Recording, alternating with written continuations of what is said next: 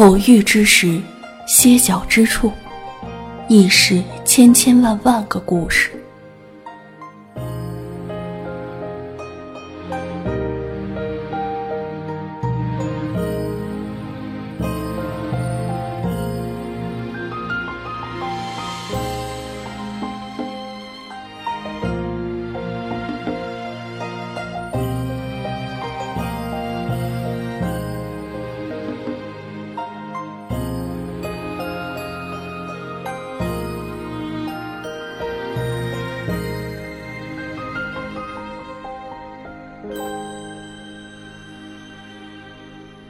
有那么个姑娘，明眸皓齿，眉心一点朱砂，艳丽无双。紫霞绕身，手执三尺清风，曾割断大圣的衣袍和最后一点眷恋。于是，那个被三千鹰啄、日夜雷劈、火折水淹却仍不死的齐天大圣，终于是死了。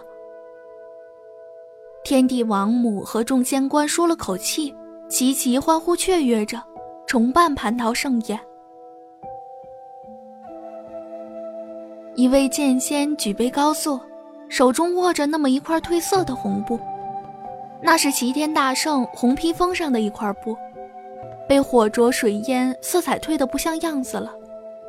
但剑仙修长的手指执拗地扣住握紧了，像是抓着什么至宝一样。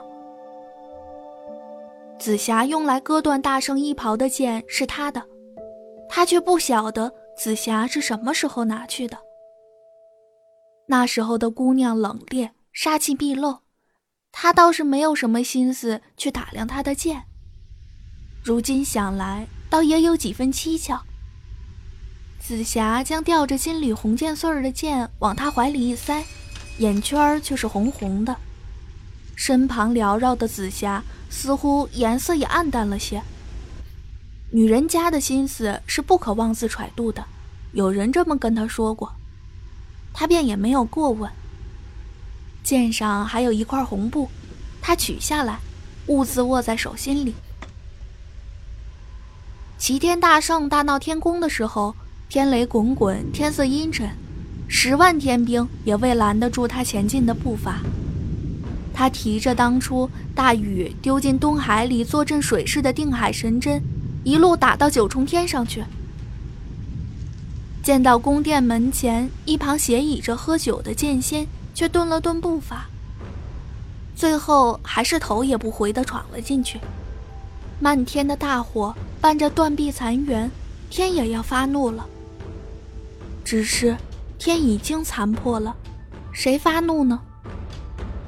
他醉眼朦胧地瞅见齐天大圣扯着千里紫霞。献给那仙气缭绕的仙子，便大笑起来，也不知到底是在笑什么，笑这诸神毫无还手之力，还是笑那齐天大圣的风流？也许是笑所向披靡的齐天大圣也抵不过情爱二字吧。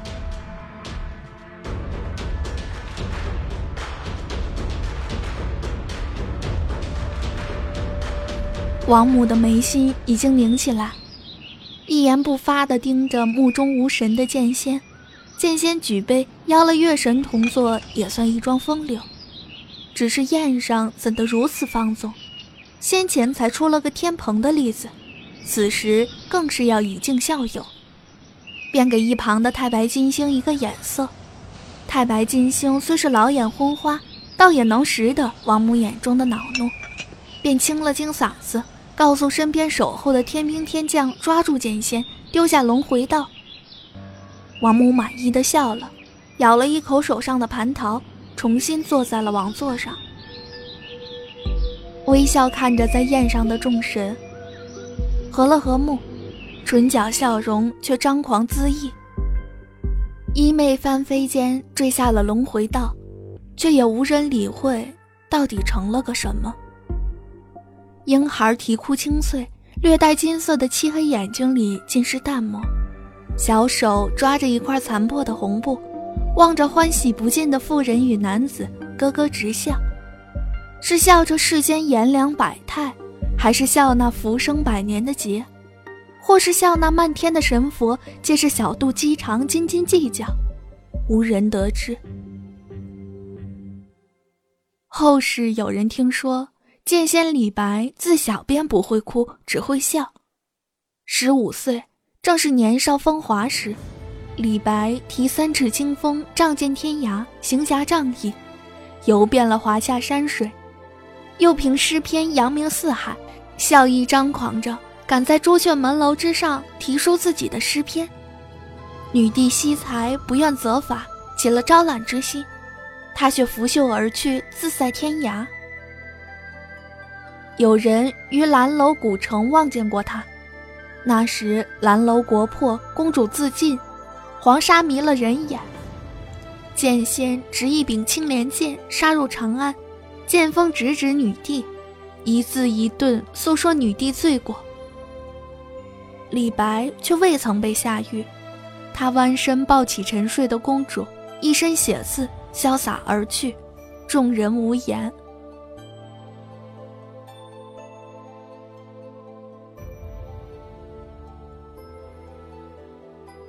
听闻长安城外有仙山，名曰五行山。不知谁说，那是当年为了埋葬大闹天宫的齐天大圣的骨骸，佛祖所降下的一座山。李白徒手在五指山旁挖出一个大坑。尖锐的土石沙砾将他的手割出深刻的口子，血进入土中。他把公主埋葬在这里，要大唐人生生世世都记着所做的谢孽，所欠的债。阴影将他笼罩，他抬起头来，阳光一时太过刺眼，令他晃了神。一只猴子坐在树枝上，啃着桃，自在逍遥。这只猴子的脖子上还挂着一串佛珠。听说齐天大圣随玄奘西行取经，封了斗战胜佛，原来是真的。李白无声的笑，眉间眼里都是讽刺。齐天大圣神通齐天，最后还是成了慈悲为怀的佛，规规矩矩的恪守道义。曾经的齐天大圣。真的死了。孙悟空低下头去瞧这个人，都是熟悉的样子，恣意张狂，笑容掩不住的意气风发。日光拢在他身上，细细的勾勒出弧度线条。他也笑，依稀是当年花果山那只逍遥快活的猴子，光着身子，漫山遍野的跑，敢一手指天，一手指地。笑那天地无道。他扯了扯脖子上挂的佛珠，浑身的不自在。若有一天齐天大圣也变成了慈悲的佛，这天，这地，这满天神佛，岂不是都要笑死了？原来他为了修成正果，杀掉的兄弟们都白死了。李白淡然地望着这只猴子，掌心之下。剑的纹理清晰细腻，他扯了扯嘴角，露出一抹残破的笑，从腰间提出一只酒葫芦，痛饮一口，日光灼得很。李白倚在树上，有一搭没一搭的和孙悟空聊天。孙悟空，你还是齐天大圣吗？李白提着青莲剑，抬起脸来，认真的看着他，依然是在笑。看不清是轻蔑，还是什么。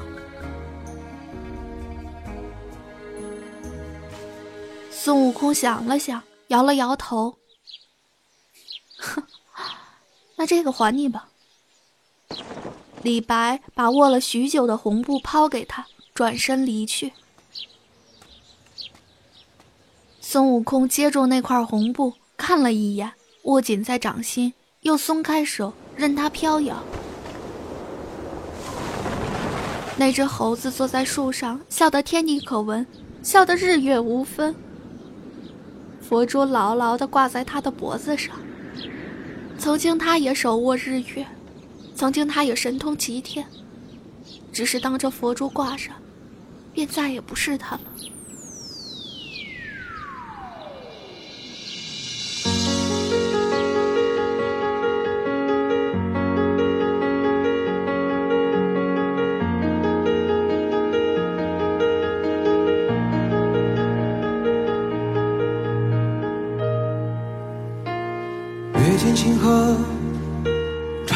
漫漫，烽烟残尽，独影阑珊。谁叫我身手不凡？谁让我爱恨两难？到后来，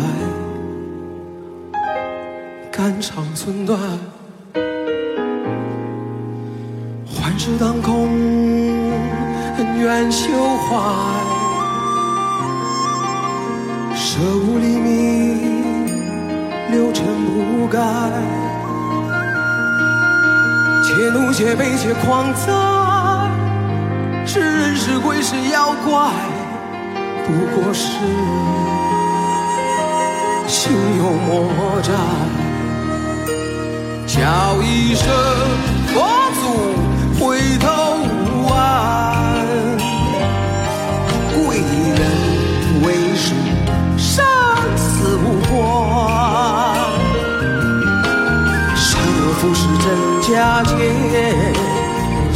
散聚不分明，